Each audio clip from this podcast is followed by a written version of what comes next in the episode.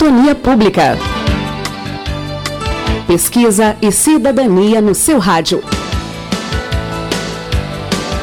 Uma parceria da Fundação João Pinheiro com a Rádio Inconfidência.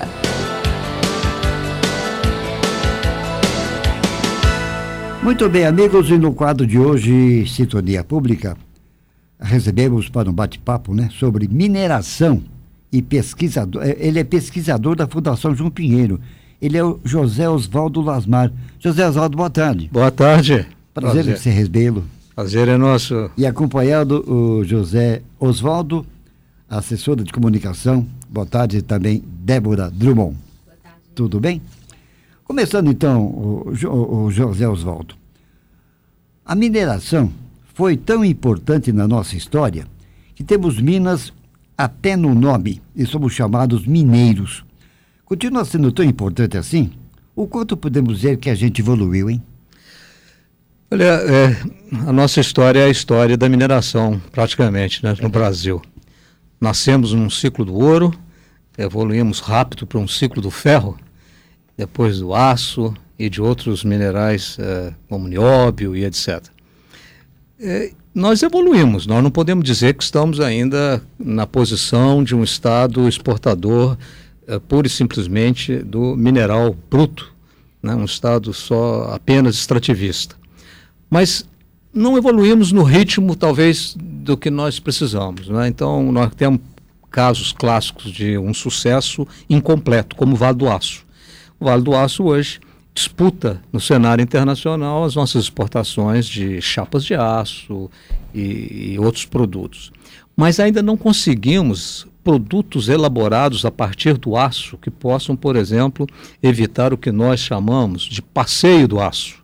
Né? Nós exportamos o aço é, laminado, o aço bruto, esse aço vai para outras regiões do Brasil e nos voltam, retornam a Minas Gerais como produto. Né? Nós temos faqueiros e outros produtos e tantas outras coisas que poderiam estar sendo feitas em Minas Gerais a partir da nossa produção de aço. Então nós evoluímos, claro, né? Evoluímos na medida em que começamos, por exemplo, exportando o minério de ferro, construímos um parque siderúrgico, passamos a exportar ferro gusa, depois passamos para o aço, para aço laminado e outros produtos. Mas essa é uma evolução incompleta. Nós poderíamos estar mais na frente exportando e produzindo produtos elaborados a partir do aço.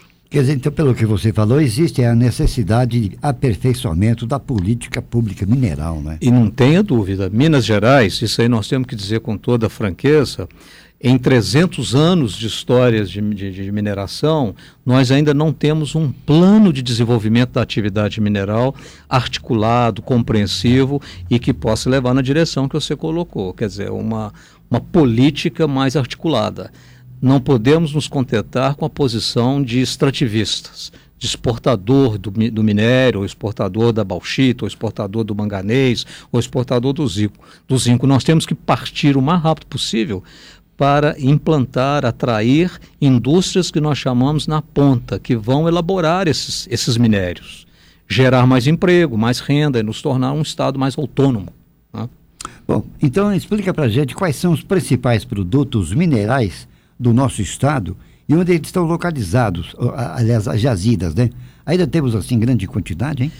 Olha, é, o mais fácil é dizer na, na, no, no, elenco, no cardápio da nossa produção mineral brasileira, onde Minas Gerais não está presente.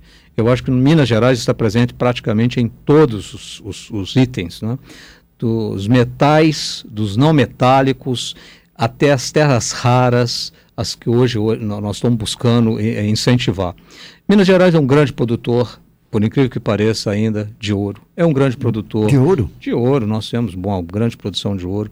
Minas Gerais é produtora de minério de ferro. Minas Gerais é produtora de zinco, de manganês. Minas Gerais, poucos sabem e têm noção disso, nós temos a maior reserva, a maior mina a céu aberto do mundo de nióbio, que é uma, uma em Araxá, e que entra na composição de ligas especiais. O que, que é nióbio mesmo? Nióbio. A quem minera lá é a Companhia Brasileira de Nióbio, CB, é, da, do grupo Itaú, do, do, antigo embaixador Walter Moreira Salles, né, o falecido embaixador. Então, Minas Gerais, a propriedade da mina é nossa, é do Estado, é da Codemig e nós fizemos a concessão dessa mina ao grupo da Companhia Brasileira de Nióbio.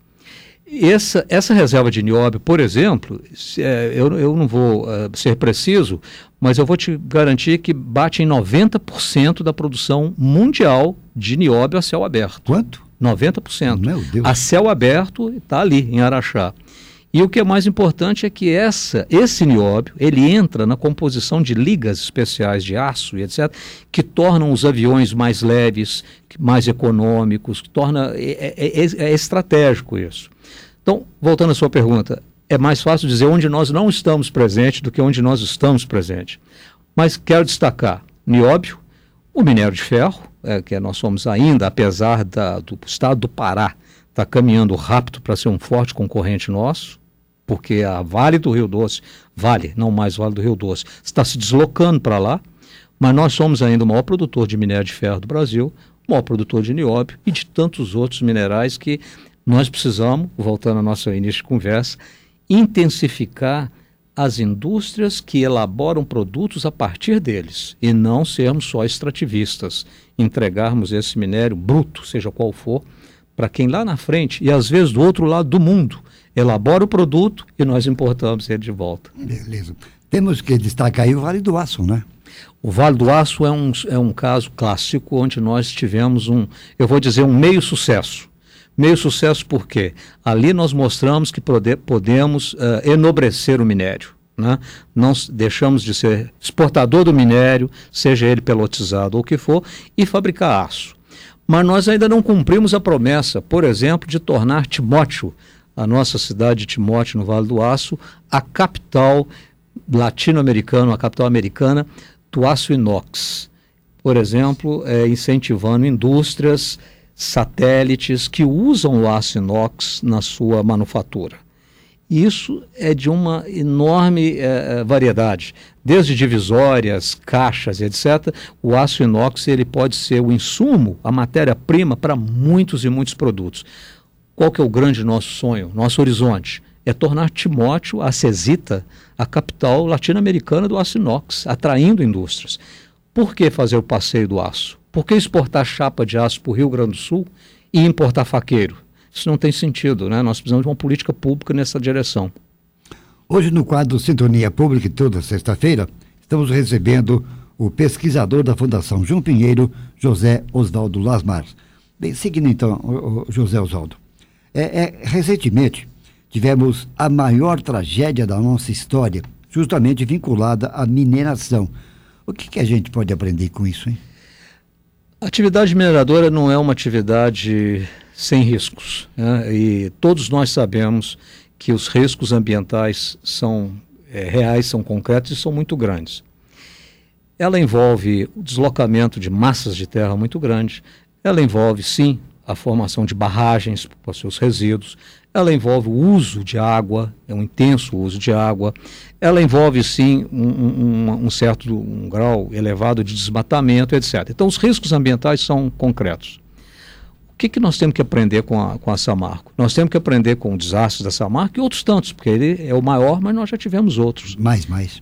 Nós temos que ter um modelo de licenciamento ambiental mais moderno, que seja mais ágil, mais contemporâneo, que explicite esses riscos para a população e que explicite quais são as nossas uh, medidas, providências que minimizam os riscos que são possíveis de ocorrer. Quer dizer, aí tem que haver, então, planejamento e fiscalização. E né? regulação, fiscalização. Então, o nosso modelo de financiamento, você resumiu muito bem, ele tem que ser rediscutido na sua forma, no seu planejamento, e você disse com muita competência, ele tem que ser rediscutido na, na, maneira como ele é, nós regulamos. Porque não adianta você exigir é, uma, uma série de elementos para uma atividade mineradora e depois não regular, não fiscalizar. E nós sabemos que o Departamento Nacional de Produção Mineral, o DNPM, ele tem quatro fiscais apenas oh. para uma enorme, um universo enorme de atividades de mineradoras, de Paracatu até o sul de Minas. Então, isso é uma lição. É, nós temos que inovar, reestruturar o nosso modelo de licenciamento nessas duas direções que você apontou muito bem: planejamento do licenciamento e regulação, fiscalização. Segundo, é que nós temos que aprender que hoje as comunidades, as cidades não aceitam mais que aqui em Belo Horizonte nós decidamos isoladamente que ali vai uh, se implantar um determinado empreendimento sem um diálogo com a comunidade. Então nós temos que prestar muita atenção nisso que nós chamamos de licenciamento social. Ou seja, licença ambiental, sim, mas tem que conversar com a comunidade, tem que entender melhor, se entender melhor com a comunidade, com a região, com a cidade, no sentido, sentido como que você vai se inserir na vida econômica e social daquele lugar. Isso é licença social.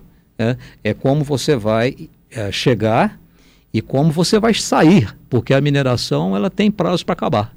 Né? Então nós queremos que na, nessa, nesses desastres, nessas, nessas acidentes, nós também possamos inovar na licença social conversar com a comunidade, não só com as lideranças políticas, com o prefeito, mas com a população que será empregada, com os homens de negócio da região, como eles podem se inserir na atividade mineradora, com os gestores públicos, como nós podemos ajudar que no prazo em que a mineração está sendo feita, nós capacitamos a gestão pública daquele lugar para quando chegar no final, exaurida a reserva, nós deixamos uma região sustentável, uma região mais autônoma, uma região que não vai lamentar ter sido um, uma, uma, província mineral rica no passado. Puxa, muito bem explicado, José Oswaldo. Agora, a, a, extração mineral é uma atividade bem controversa, não é? As pessoas amam ou odeiam. Qual a saída, hein? Existe um, assim, um modelo que consiga aliar os interesses econômicos aos ambientais e sociais? Sim, claro que existe isso. Aí nós vamos é, ter que voltar a essa questão que você colocou anteriormente. É, o licenciamento ambiental é chave. Tem que ser um processo democrático, aberto, transparente, com participação popular, garantindo à população as medidas que estão sendo requeridas do empreendedor e que estão sendo efetivamente tomadas. Né? A população tem que participar, ela tem que decidir, ela tem que ter voz. Muitas vezes você autoritariamente decide que uh, aquela reserva uh, florestal ou aquela reserva natural, etc., deve ser sacrificada em nome de um empreendimento minerador. Isso tem que ser avaliado junto com outras, outros atores, outras vozes. Isso é uma maneira de conciliação. E segundo é aquilo que nós acabamos de discutir, a licença social.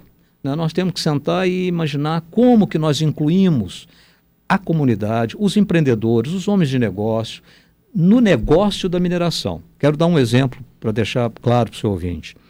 Muitas vezes a mineradora ela se comporta como um enclave dentro da região. Compra tudo fora, os insumos de fora, a mão de obra a, a contratada de fora. Isso tem que ser mudado e rápido. Né? Muitas vezes a mineradora ela ignora os problemas da administração pública da cidade onde ela está. Né?